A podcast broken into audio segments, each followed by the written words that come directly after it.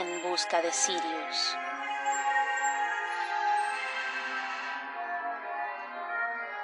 Las puertas de Dorville.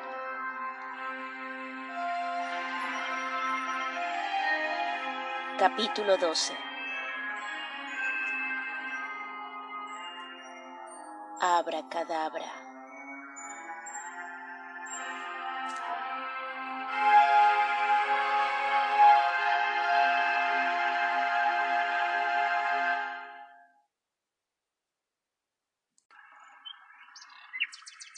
Daniel, mantente atento. Un joven alto, de cabello negro, y cuyas pobladas cejas del mismo color enmarcaban unos brillantes y severos ojos azules, le hablaba a un chico rubio más joven que él, mientras se ocultaban tras unas piedras casi a la orilla de una imponente cascada. Parecían estar vigilando a alguien o algo. Ambos llevaban arco y flechas, y el mayor lo sostenía como si supiera que pronto alguien los atacaría. Oigan. Rosa apareció entre los arbustos. Lucía cansada y preocupada. Las ciencianelas no nos seguirán buscando hasta ahora. No son muy amigas del sol y su brillante claridad. Daniel y Antonio se pusieron de pie. Entonces, debemos ir a buscar a Mato dijo el más joven entusiasmado. Antonio le puso las manos sobre los hombros y mirándolo fijamente, le dijo, Él estará bien, no debes preocuparte, pronto nos reencontraremos. Ese reencuentro no parece estar muy cercano. Su voz ya no expresaba entusiasmo. Se dejó caer en la grama y Rosa se sentó a su lado Mirándolo con dulzura, le pasó la mano por el cabello y le dijo, Tranquilo. Sé que a pesar de que el sol nos alumbra cada mañana y en las noches la plateada luz de la luna nos brinda claridad, a veces parece que en realidad nada de eso ocurre. Parece que todo siempre está oscuro, pues hemos pasado por momentos tormentosos, pero estamos a punto de superarlo todo. El elegido está aquí, con nosotros. Y por lo poco que pude conocer a Mato, sé que es otro valiente, igual que tú y tu amigo. Juntos venceremos los obstáculos. Un poco de paciencia y mucho coraje. Eso es lo que necesitamos. Daniel esbozó una pequeña y tímida sonrisa. Antonio, al ver que ellos dos no pretendían ponerse de pie, decidió sentarse junto a ellos. Todos sabían que lo que les esperaba no sería nada fácil. Se recostaron en la grama, dispuestos a tomar una corta siesta, cuando escucharon un ruido. Parecía que algún animal se acercaba a ellos, y se reincorporaron para observar mejor. Vieron la figura a lo lejos. Era una esfinge una criatura con torso de mujer y cuerpo de león se acercaba lentamente a ellos. Rosa se puso nerviosa. Vámonos, vámonos de aquí. Si nos encuentra, será muy difícil que nos deje ir. Se fueron en dirección contraria a la esfinge y se alejaron lo más que pudieron.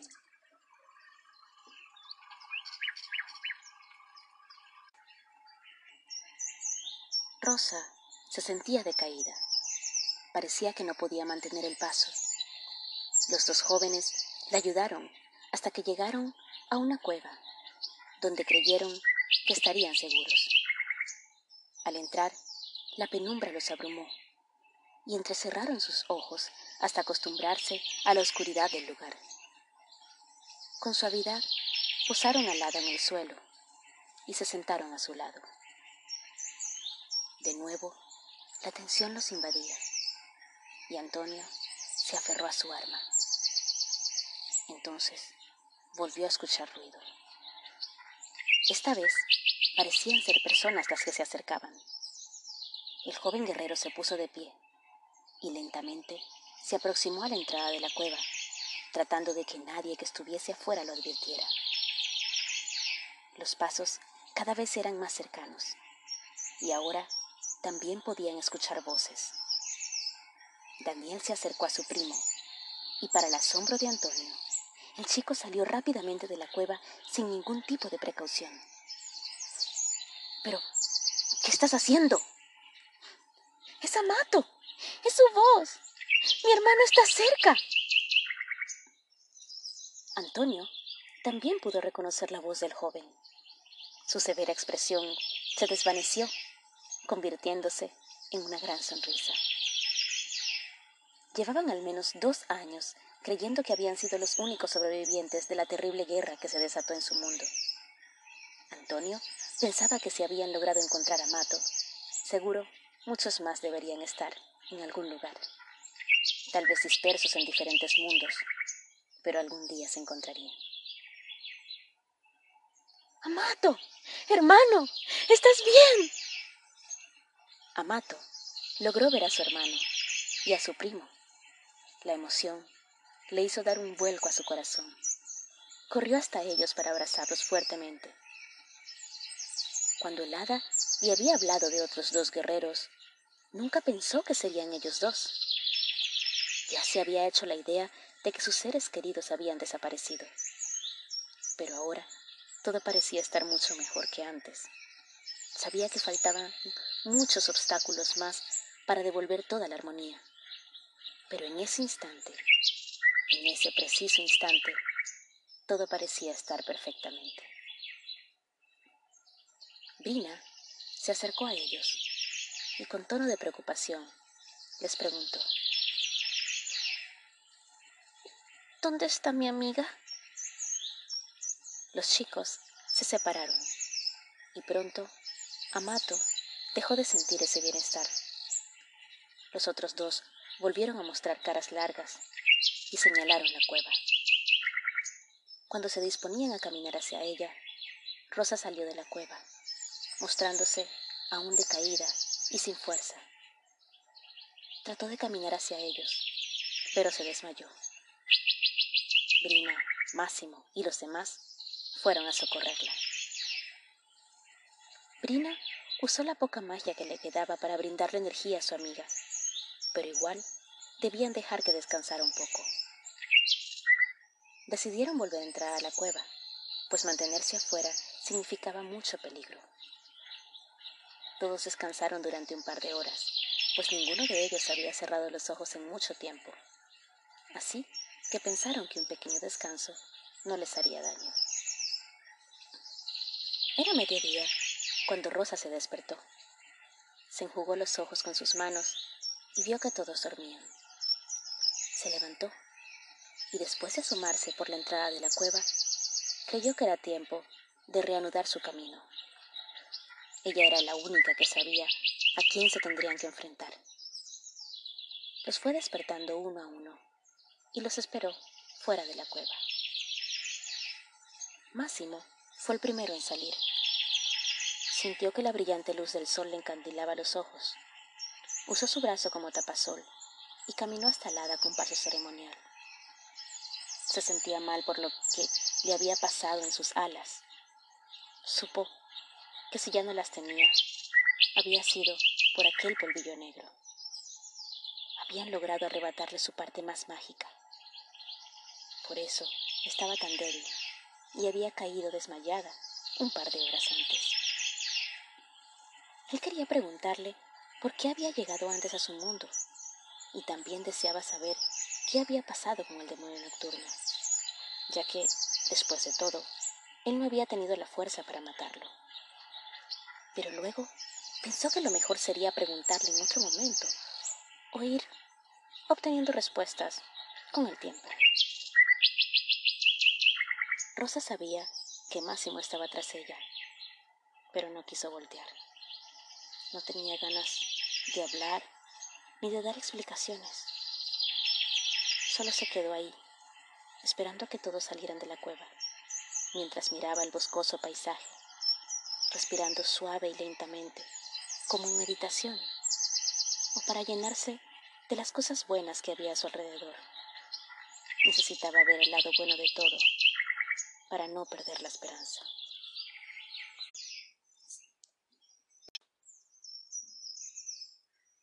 Pronto, todos estaban fuera de la cueva observando al hada, ahora sin alas.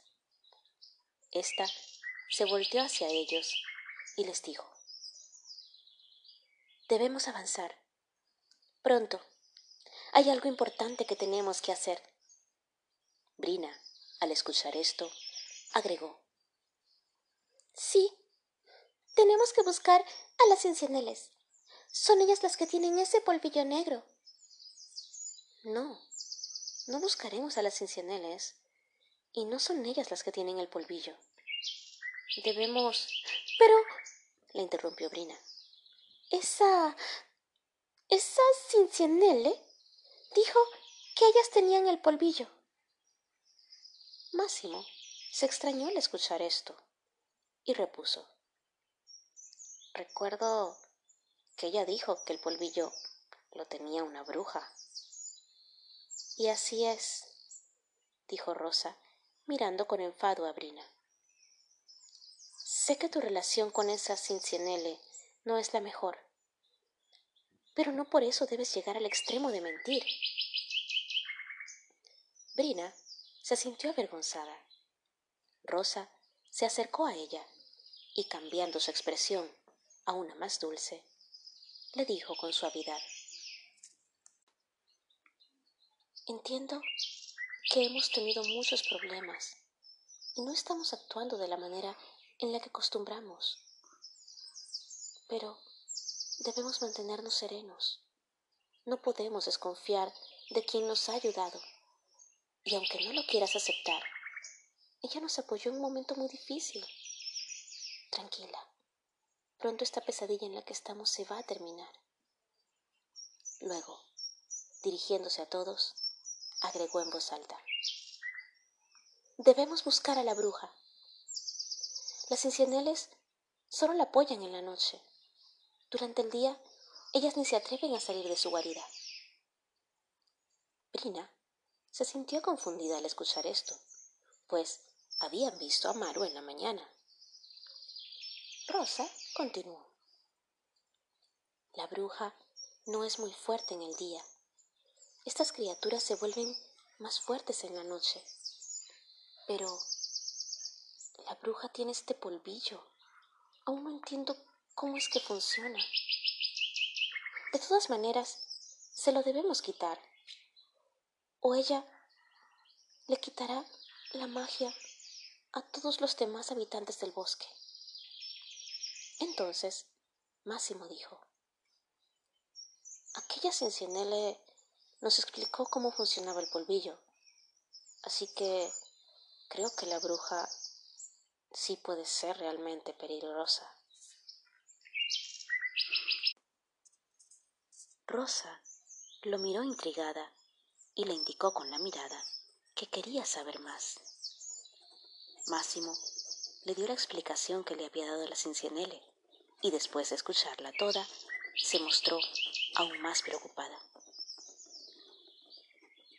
Eso quiere decir que tiene magia, y seguramente más de la que nos podamos imaginar. Con razón las incendiarias están de su lado. Saben que sólo así estarán seguras. Ya Rosa comenzaba a dudar de que enfrentarse a esa bruja fuera lo mejor. Si ella poseía esa magia, sería sumamente riesgoso. La tensión podía sentirse entre todos en aquel lugar, hasta que Máximo propuso un plan. No sé si sea la mejor idea, pero la Cincinnile que nos ayudó tiene un poco de ese polvillo. Rosa lo miró interesada en lo que decía. Tal vez, si ella viniera con nosotros, pudiera entrar con esa bruja Dices que las incendiarias la apoyan. Tal vez logre engañarla como si ella también estuviera de su lado. Si le esparce todo el polvillo que le queda, logre quitarle la magia que tiene. En ese momento entraríamos todos y tendríamos ventaja sobre ella. Buscaríamos el resto del polvillo y listo. Todos quedaron sorprendidos con el plan de Máximo. Él, al mirar la cara de los demás, agregó rápidamente. No estoy diciendo que sea la mejor opción, solo doy mi idea a ver qué les parece. Sé que es descabellada, pues después de todo, ella también es una cincianele y quizás no nos ayude, sino que empeore las cosas. También sé que dices que las cincianeles no salen de día, pero esta parece ser diferente, pues la vimos esta mañana caminando por el bosque. Pero no sé, solo decía Máximo, dijo Rosa. Es una idea genial. No te preocupes a pesar de que ella es una Cincianele. Sí, podemos confiar en ella, pues como tú dices, ella es diferente. Brina mantenía su desconcierto, y los demás parecían estar más tranquilos al saber que tenían un plan. Todos comenzaron a andar, decididos a conseguir a Maru.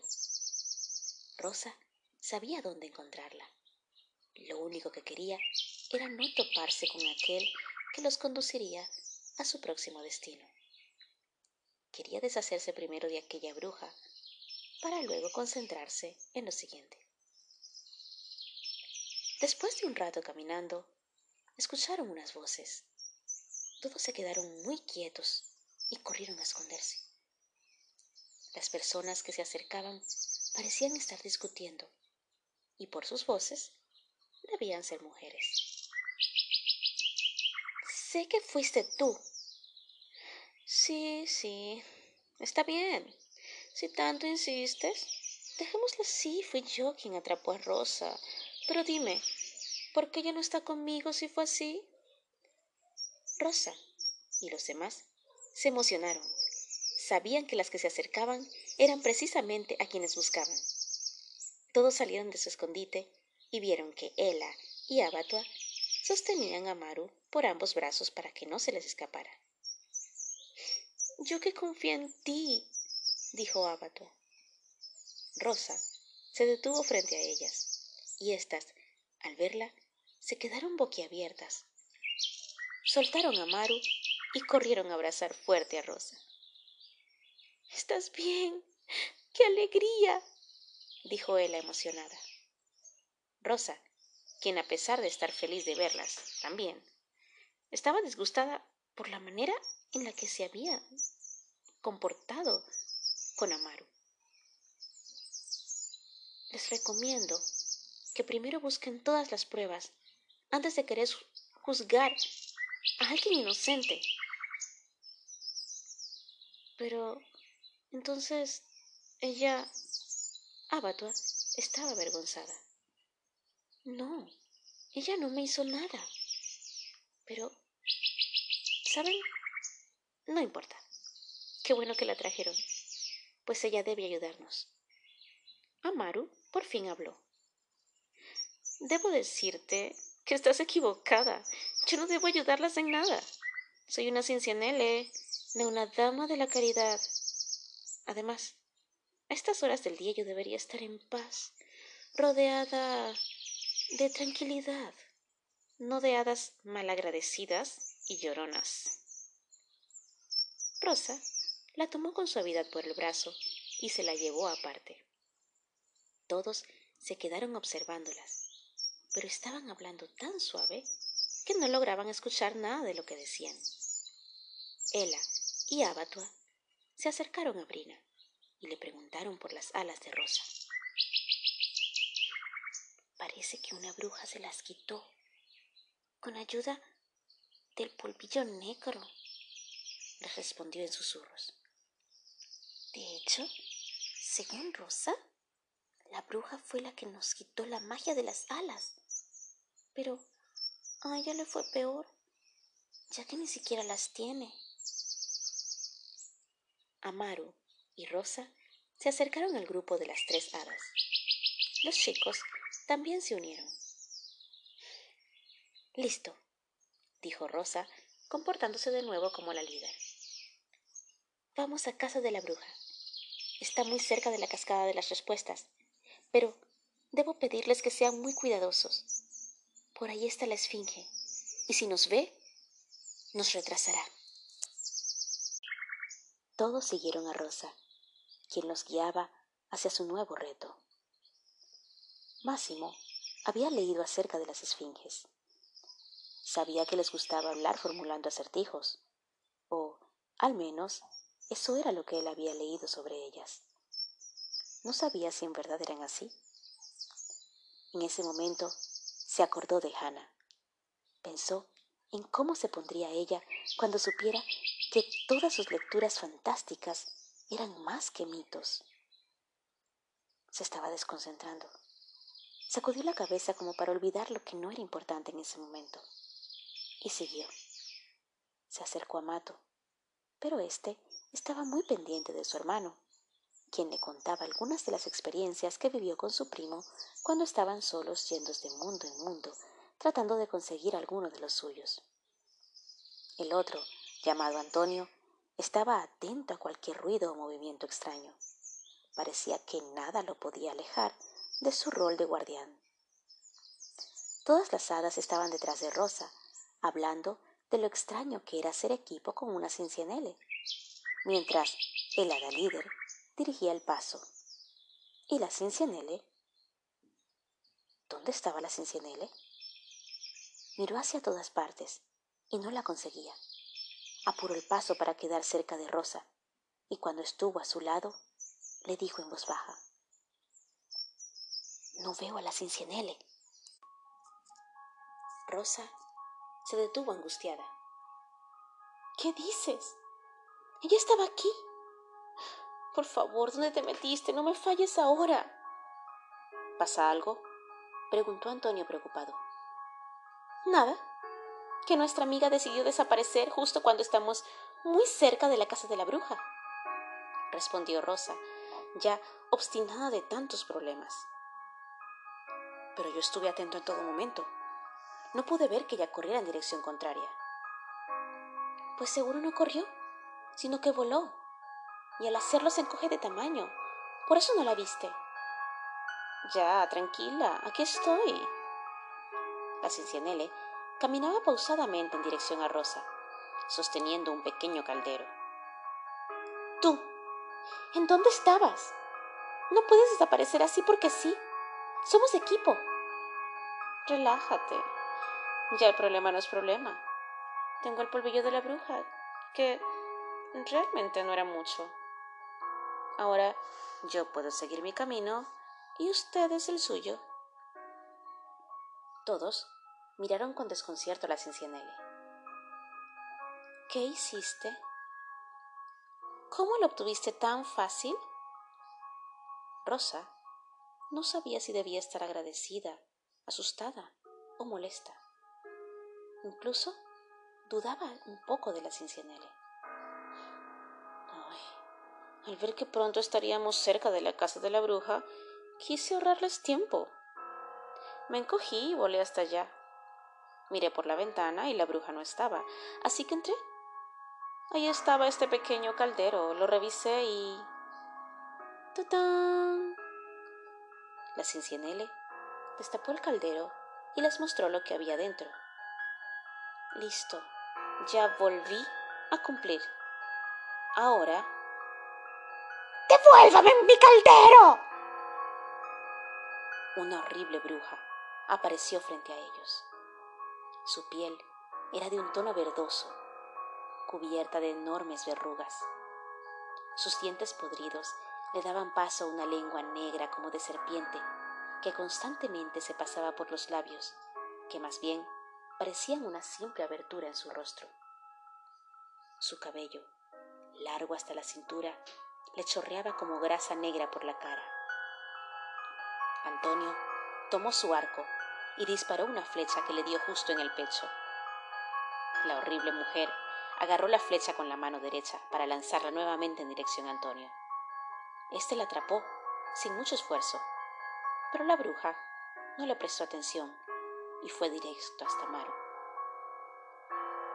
Así que eres tú la la rebelde, de las todas me han hablado. Dime, ¿cómo te atreves a darme la espalda? Te advierto, no te conviene hacer algo como eso. Yo soy la que tiene más poder en este bosque. Y tú decides simplemente burlarte. Amaru se sentía mal. Lo que tanto había temido estaba pasando. Era como si esa bruja en verdad tuviera poder sobre ella. Sentía que debía obedecerla. El polvillo lo tenía en su poder, pero no se sentía capaz de arrojárselo encima. Amato le lanzó el pequeño bolso blanco a Máximo. Este actuó rápidamente y sacó todo. Tenía en su poder todas las armas que Zeus le había mandado. Decidió usar el arco y la flecha.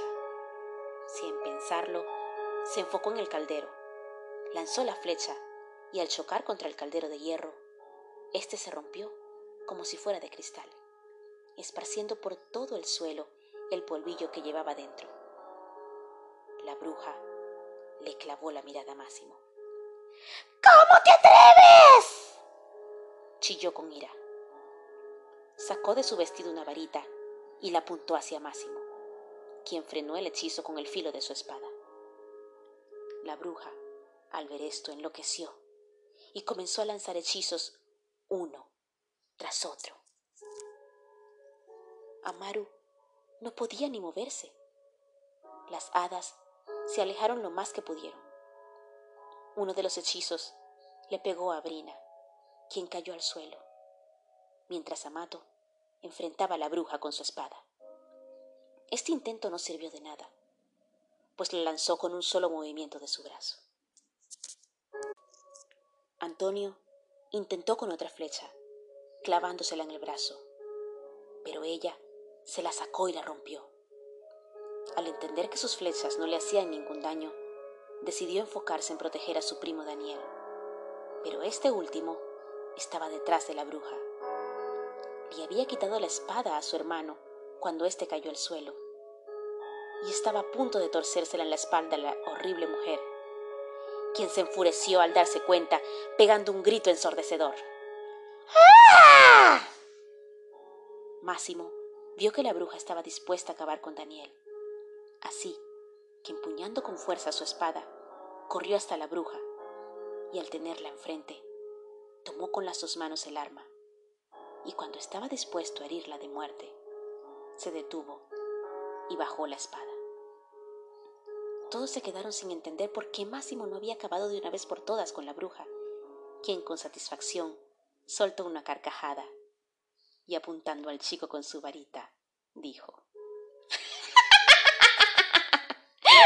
Si crees que por haber sido misericordiosa conmigo al perdonarme la vida, yo te dejaré vivir,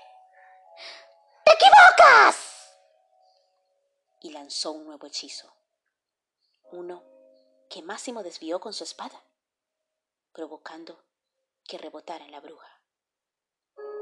La mujer cambió la expresión de triunfo que había tenido antes por una de inmenso dolor. Su cuerpo se estaba transformando en piedra, comenzando desde los pies hacia arriba. Y cuando toda ella era de roca, explotó. Un extraño frío los invadió a todos, pero sobre todo a Máximo. No era capaz de creer lo que hubiera pasado si no hubiera actuado rápidamente. Y a la vez se sentía culpable. Él no quería matar a nadie.